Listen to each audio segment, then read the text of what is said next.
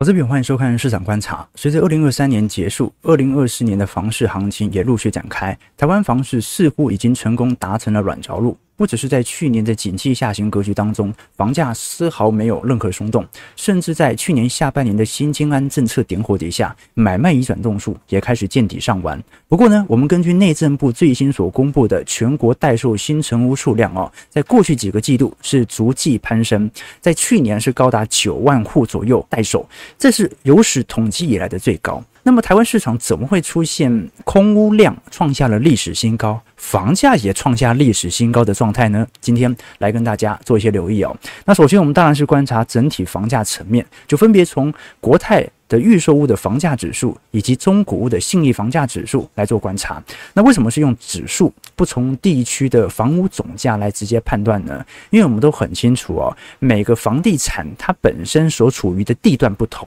很有可能会在我们统计当中形成单价或者总价的统计偏误。比如说，可能在台中市区，它本来的行情已经稳定在那边，但是可能大部分的推案都是集中在高铁站乌日这一块。那这个时候，它的单价虽然在乌日创下史高，可是相对于台中市区还是偏低啊，很有可能就把整体台中的预售总价给往下拉了。所以呢，我们必须用不同的指数来进行判断，以此达到更好的精准衡量房价的上行速度哦。好，那我们根据从预售屋的国泰房价指数来做判断，我们发现，在去年四季度，房市虽然当时是受到总统大选的干扰，但是单季全国的新屋成交量。季增幅还是高达了七成，每坪成交价是高达四十九万。我们都很清楚，新青安其实对于预售屋的拉抬不是特别显著哦，毕竟你要拨贷，现在新青安政策的表定时间是三年嘛，正常来讲不会因为新青安而去特别买预售屋。通常是以中古屋居多，所以我们基本上可以衡量整个预售屋在国泰全国房价指数的变化是否有显著的回归。那如果我们从价格，当然是创下史高了。可是如果我们从量能来看，其实拉抬效果并不是特别的显著哦。去年我们看到平均地权条例新法上路以后啊，去年基本上所有建商都在缩手。去年全国的推案量只有三千九百八十一亿，计减率是十四点八 percent。那建案在缩手哦，只能说现在的投资客。啊，已经从原本的短期价差变成了长期的收租领息，所以呢，刚性买盘是一直到景气逐步稳定、出口好转之后，才慢慢的出现。我们以各大地区的推案量来做观察，全国的部分哦，衰退幅度是高达七个 percent，台北市涨幅三点三 percent，但是新北衰退十一 percent，桃园衰退七点一 percent，新竹县市衰退三成三，所以其实各大地区都有非常明显的、啊，推案数开始显著下滑的迹象存在。我。如果是以新北市来做观察，它是在台北市的这些年轻人买不起房之后啊，可能退居二线的主要购房领域哦。目前来看，成交量虽然在去年四季度开始有显著拉升，但是相对于一八年、一九年当时的情况，其实还有一段距离哦。成交量指数目前也不过在下方筑底而已哦。事实上，我们以全国的。总价和单价来做观察，目前全国在预售屋的总价是一千八百三十一万，那主力的单价平均是五十五万，台北市就很高了，台北市就连买预售屋哦，基本上也是四千八百万起跳。主力单价是一百四十一万，新北市的部分总价是一千六百八十四万，主力单价是五十九万。换句话说哦，这个台北、新北哦，都不是一般的双薪阶庭的年轻人可以负担得起的。但桃园的部分勉强就可以了。桃园的部分目前的主力总价预售屋是一千两百五十七万，主力单价目前是四十三万，单价还是高，但至少总价还是有能力去进行负担的。那如果我们看一下中部地区以及南部地区，新竹县市就不用讲了，这个房价飞增速度非常之快，主力总价已经飙升到两千三百六十万，主力单价是六十一万。台中市的部分主力总价是一千七百六十九万，主力单价是四十八万。这个台中的年轻人可能压力也有一点大。那台南的部分主力总价是九百八十二万，主力单价是三十三万。高雄是一千四百五十八万和四十万。所以哦，在整个中南部地区，房价看起来比较能够有所负担的，大概率也集中在台南市的部分。这也是为什么，即便我们都很清楚。预售屋价格目前在去年已经创下史高，但是年轻人现在购买预售屋的这种意图还是不强。第一个就是单价太高，第二就是能够选择总价适合的地方实在是太少了。所以呢，基本上在新青安政策点火底下，真正有显著推升的是属于中古屋市场啊。那我们再具体观察，如果把去年整体成交价指数跟量能来进行搭配，各位就可以发现有趣的迹象，那就是相对于去年同期，其实大部分地区都已经开始进入到价量巨涨的状态了。在第四季的时候有显著点火，我们从象限图来做观察。从二零二三年的一季度一路到第四季，当时在二三年一季度，其实全台湾房价是有适度走皮的，哦，量能是有非常显著的下滑，减少了三成，价格大概小跌一点六 percent。那到二季度的时候啊，开始又有非常更进一步的价量巨涨。好，当时主要是最后一批的买盘开始呈现，三季度又开始进行收缩，但第四季随着新青安政策上路以后啊，基本上又再度回到价稳量增的格局。所以哦，建商现在的态度很简单，就是希望能够尽可能的把量给撑大，尽可能的吸引年轻人来买盘。所以呢，大部分的推案量啊，第一就是单价高会高，但是总价一定要控制住，才可以吸引更进一步的年轻人来做买入啊。那事实上，我们把去年整体预售的概况来做一个总结，会发现，第一就是个案数啊有显著的下滑，仅仅只有一千四百七十三件，年减幅是高达八 percent，但是总销金额反而是创高了，增加了七 percent 啊，这就说明虽然推的案不多。多，但是房价变很贵嘛，户数的部分也减少了一成五，而平均的新开价是增长了十个 percent，来到五十七万，平均成交价是五十四万，增长十一点九 percent。所以哦，去年的预售屋概况大概率就是投资客退场，新青安上涨，成交价。暴涨。好了，那刚才我们有提到说，这只是部分地区。我们从总地区来看，事实上，如果是从新北各行政区的预售屋啊，也就是目前年轻人在台北工作啊，可能退居到新北市啊所购买的房型啊，涨幅都是非常惊人的。比如说以永和区来看，二三年平均房价相对于二二年，从六十六万涨到七十七万，涨幅是有一成五啊。林口的部分呢，涨幅有十 percent，新店涨幅五点一，汐止涨幅十点四，板桥涨幅十点九，五股涨幅十三 percent 啊。所以呢，在新北市各大地区，基本上要抗通膨是属于绰绰有余的。更何况，我们刚才聊的其实都是预售屋，还并不是中古屋啊。如果我们仔细观察，追踪中古屋的信义房价指数，在去年的房价涨幅才叫真的惊人，因为它毕竟是有新金安政策的实质买盘来进入哦。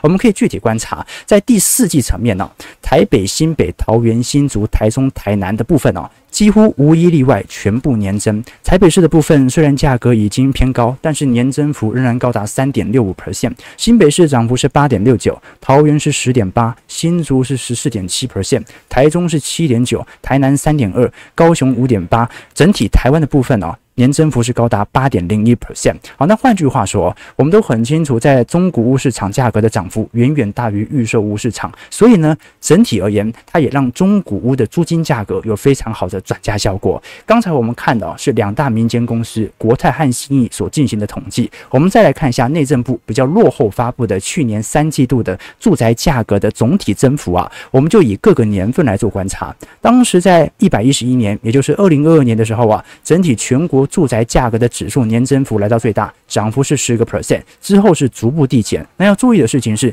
年增率递减不代表房价在下跌，它只是涨价的速度变缓而已。目前一直统计到去年为止。大概率还是保持在五个 percent 左右的涨幅，所以呢，房价有时候涨，有时候跌，但大部分时间它都是能够非常明显的跑赢通膨的。如果形容整个二零二三年的房市哦，很明显就是卖方不愿意松手，导致房价居高不下，房价并没有松动。刚开始买方意愿也非常低，但是在下半年的新青安政策点火之后啊，重新回归。所以呢，就目前来看、啊，基本上在中古屋市场，由于大量的新青安买盘进入啊，仍然是属于。卖方市场的，当时在二零二三年年底。对于二零二四年的总统大选，很多的卖方啊会认为二零二四年啊房市始终会复苏，但是呢买方则是认为新政府会有新气象，很有可能采取更进一步的打房政策。不过事已如此哦，我们如果现在观察当前的政局，似乎不会采取更进一步的信用管制等等相关措施哦。所以在这种状态底下，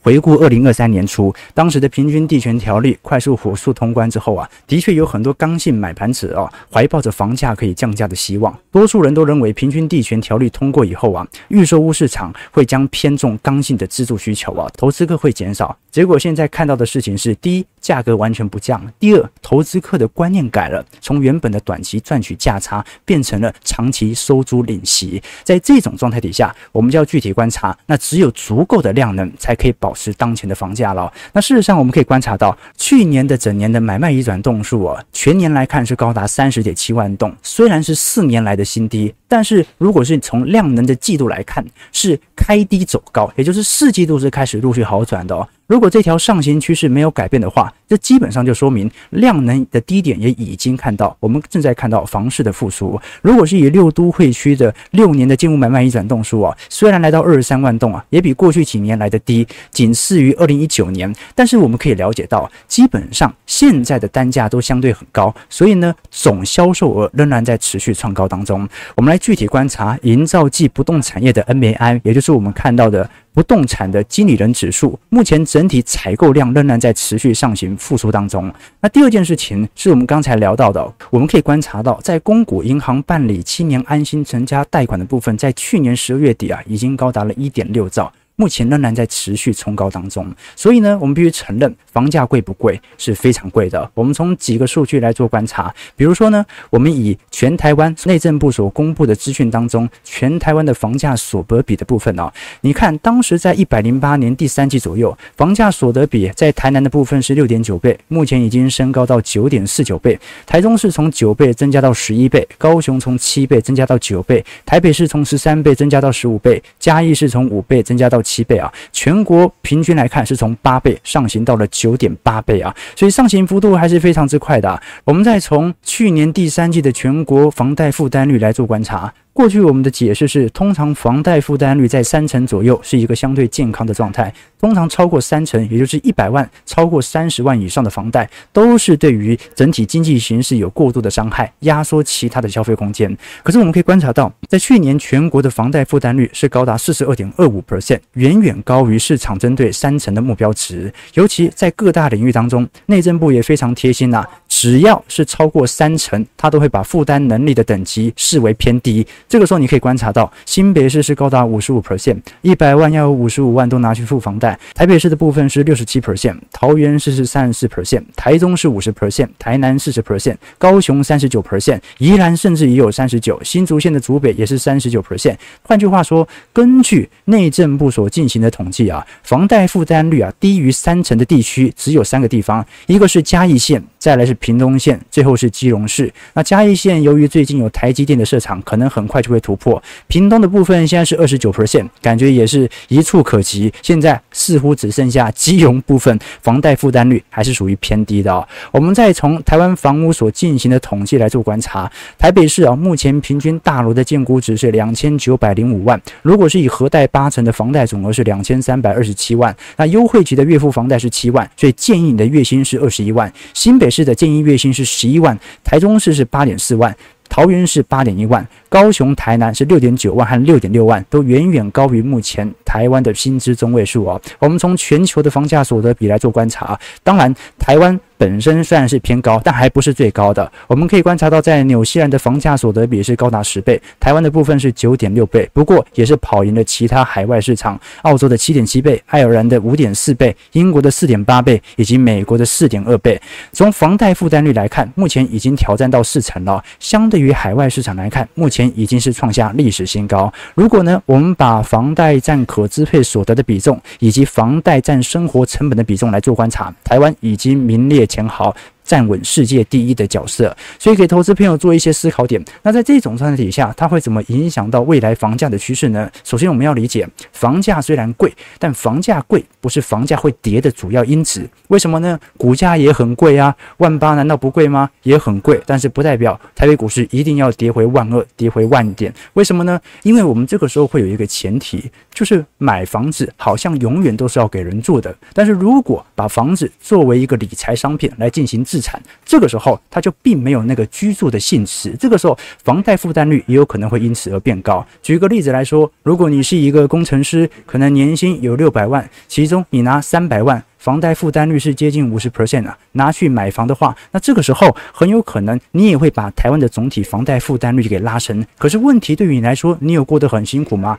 你还有另外三百万可以拿来进行支付以及平时的消费吗？所以呢，在这种状态底下，市场上基本上还是有刚性买盘的。那这个刚性买盘会怎么移动呢？我个人认为有三个条件：第一，就是高总价往低总价来移动；第二，是大坪数往小坪数移动；第三，是新屋往老屋来移动。我们以各县市目前住宅大楼价格华厦的平均成交总价来做观察，通常在双薪家庭的年轻族群，平均的总负担房价大概一千五百万是一个临界点。台北市在二零二三年的总平均房价是三千零七十一万，基本上已经不太可能让年轻人负担。新北市是一千六百七十五万，基本上难度也很高。但是我们观察到，像是桃园市、台中市、台南。高雄这些地区还是有持续人口流入以及推高房价的空间存在。至于新竹市和新竹县，也已经突破到一千六百万，难度就有一点高了。所以第一个方向就是人口会往这一些低总价的地区来做移动，而高总价的地区虽然它是很高了，但是也不至于会跌。举个例子来说，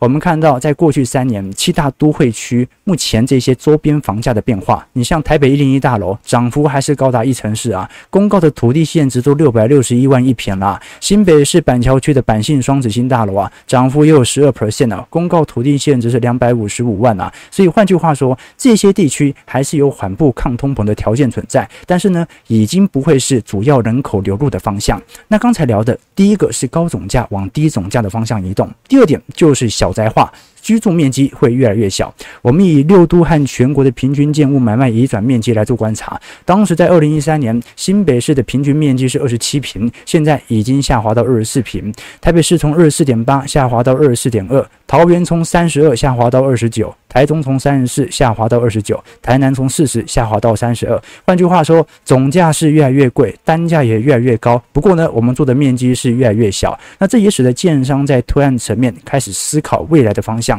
也就是说，台北市的部分虽然我们看得很清楚，大部分新案都是在三千万左右。可是呢，台北市在近年的新推案量也尽可能的把总价压在一千五百万到三千万，那就尽量让你住小一点就是了。那新北市也是一模一样的，新北市的总价目前主要集中在一千万到两千万左右，也是主要的成交区。那桃园市的部分呢、单价整体来看就可以来得更低了，基本上在一千万到两千万左右，也是非常之高的。而且呢，它的平数相对来看更大，非常适宜双薪家庭来做买入。所以我们刚才所提到，高总价往低总价。大平数往小平数，那最后呢，就是新屋转为旧屋。我们其实可以观察，在整个二零二三年，全国以及六都的拍卖、继承以及赠与移转动数啊，在拍卖层面是高速的收缩，而这说明台湾的房市状况目前表现还算是不错。错但是在继承的部分，全国来看，平均增加是九点四 percent，新北市增加十三 percent，台北市增加十 percent，桃园市增加十点六 percent。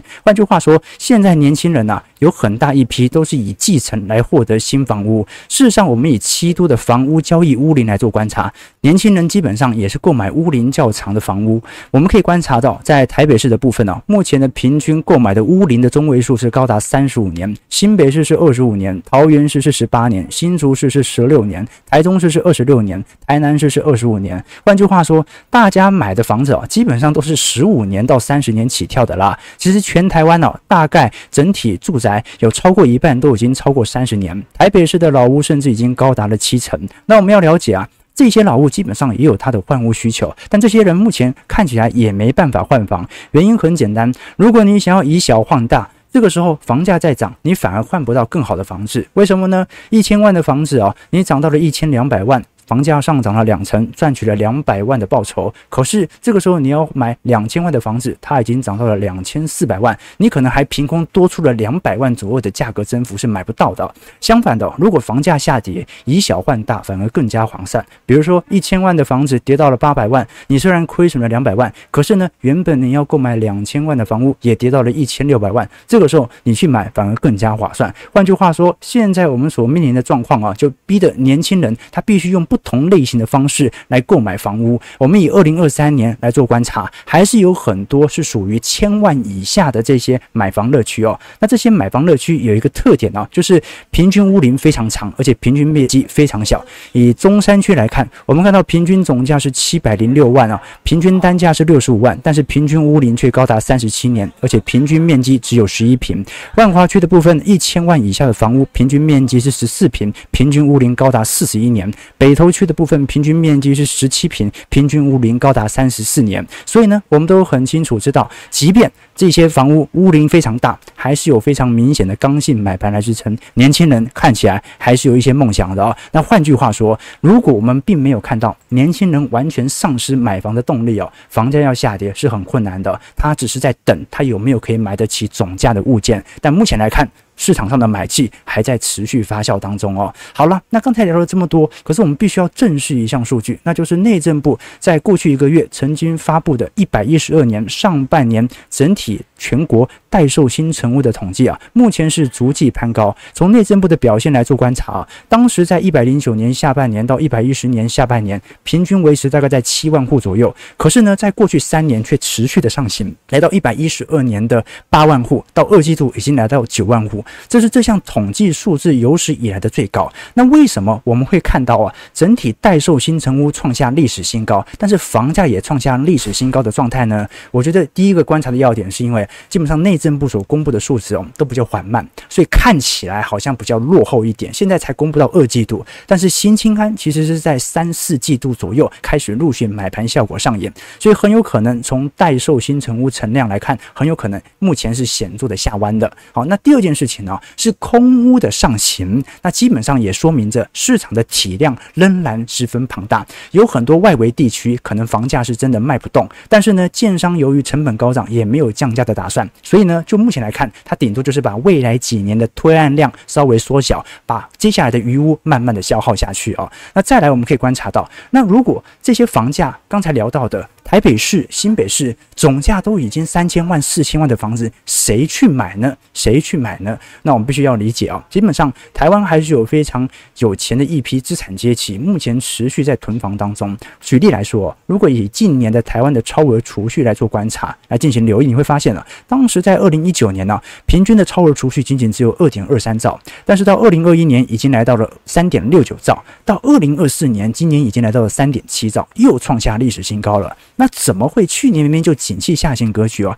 今年我们看到全台湾的超额储蓄又在飙高呢？这主要来自于第一，有非常多的资产阶级在本轮的半导体带货潮当中啊，赚取了庞大的收入。这群庞大的收入啊，一个人他可能已经赚到了未来四年到五年的年薪，而每年又有陆续的 bonus 持续的发放，因此呢，他就不断的购买小宅以应对他的资产需求。所以呢，这些人很多啊，他可能宁愿空着也不出租，他为的是等待更好的出售时机。房子买了不租的人呢，某一种角度来看是精明的。为什么？因为他们买房不是为了需要而买房，而是为了。就买着放着进行自产。那第二点，很多人是为了要规避税负啊，很多人拥有多余的房子啊，他不自住也不出租，除了上述考量以外，他就是为了要避免税负的负担。再来是为了下一代囤房，很多父母买房子也不是为了自己，他现在是为自己的子女来做考量。那我们可以观察到，现在整体台湾房市啊，有没有可能导致这些人呢、把手上的空屋给进行释出呢？难度还是有点高。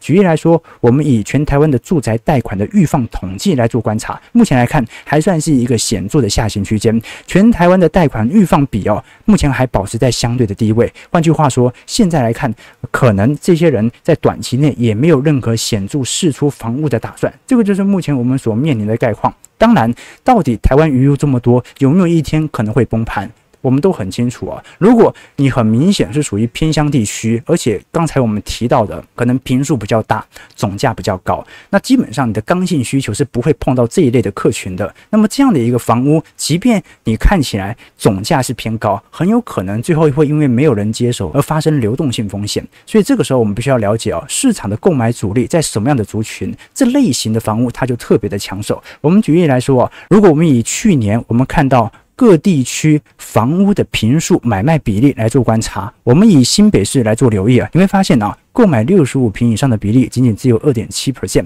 五十五到六十五平只有二点零五 percent，四十五到五十五平只有四点四三，三个加起来也不过就一成左右。也就是说，现在你购买四十五平以上的房屋啊，占总市场的交易比例甚至是不到一成的，大部分都是集中在十五平以下，十五到二十五平以及二十五到三十五平。那常年其实它会有持续下行的机会存在，所以呢，很多租客的工程师他们在进行自产的时候也意识到这件事情，所以大部分都是搜刮十五到二十五平以及二十五到三十五平这些低总价的地区，以此来进行抛售。大部分人的概念就是，我只要能够买到总价千万以下，那到时候我大概率就是以一千五百万左右的房价来进行出清，以长天期来进行打算。所以，我们看待整个二零二四年房市的表现啊，从联总会的角度而言，基本上不会再升息。可是台湾呢，过去一年利率上行幅度其实相对比较缓慢。杨金龙也特别提到，目前并没有进一步进行降息的计划。换句话说，如果新青安政策的推行力度没有改变，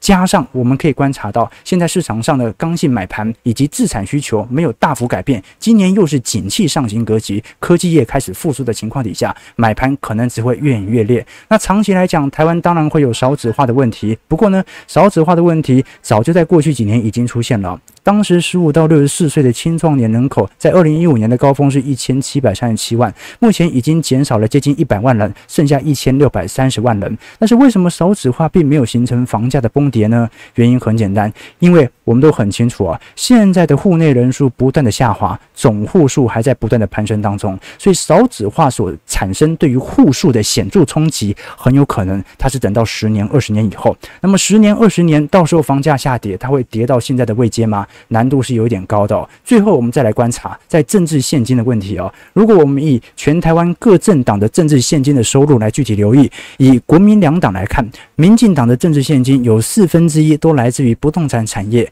那么，中国国民党虽然大部分是来自于金融和保险业，占两成七，但是不动产也大概占了二十一 percent。换句话说，我们都很清楚哦，在必要的政治现金的补助底下，基本上啊，政府所采取的。相关管制，它目的也是尽可能让你买得起高总价的房屋，但是不会让它的高总价变成低总价。那当然呢，不买房还是可以租房嘛。可是我们要很清楚知道，租金价格也随着囤房税二点零等等相关政策以及全球的通膨僵固性来看，都在陆续的传导当中。所以啊，过去有一个笑话，那个老婆问老公说：“哎，老公，我们什么时候可以住贵一点的房子啊？”老公说：“你的愿望很快就能够实现了。”老婆说：“真的吗？什么时候？”老公说：“下个月。”下。个月就要涨房租了。我们可以观察，在一八年到二零二二年，全台湾各大地区哦，每坪中位数的涨幅基本上是非常惊人的。你像是万华区的部分呢，涨了一成七；新北市的林口涨了两成八；桃园市的平镇、八德、桃园基本上涨幅都是三成起跳，乌日也涨了三成；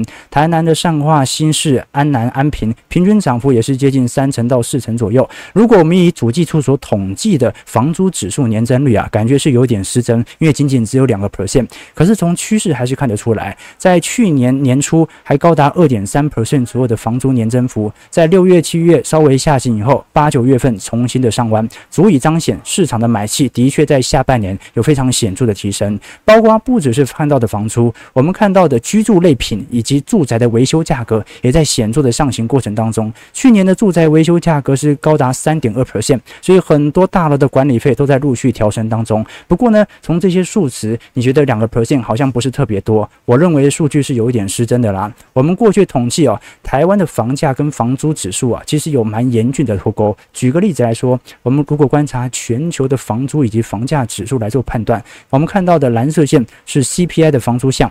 红色线是房价指数，不管是美国、英国、欧元区、澳洲等等发达经济体啊，房价跟房租基本上是有稳定联动的。台湾过去十四年的房价涨幅是高达一百四十二 percent，但是房租 CPI 涨幅仅仅只有一成二。明显有显著的落差，在这种状态底下，很有可能主计处所公布的数值，大家可能感觉跟实质上会有一点落差。所以换句话说，很多人为什么一直说租不如买，这就是主要的原因。但是呢，既然要买，就必须要有头期款。所以呢，现在年轻人啊，很多都是拼命的存头期款，想要以此能够上车。所以啊，过去网络上有很多人说房子是拿来住的，不是拿来炒的。这句话感觉听起来很合理，但是它其实是违反现实的啊。我并不是说房子就一定要是拿来炒的，我们是说大部分目前有动机买房子的目的。大概率都会有一点投资成分存在，而并不是住。这在台湾更是明显的事情啊。有人提过啊，新加坡模式的房屋买卖是地上权，但是呢，大家都知道房子实质上是折旧的，土地才是升值的。所以真实我们买的其实是土地，而并不是房屋本身啊。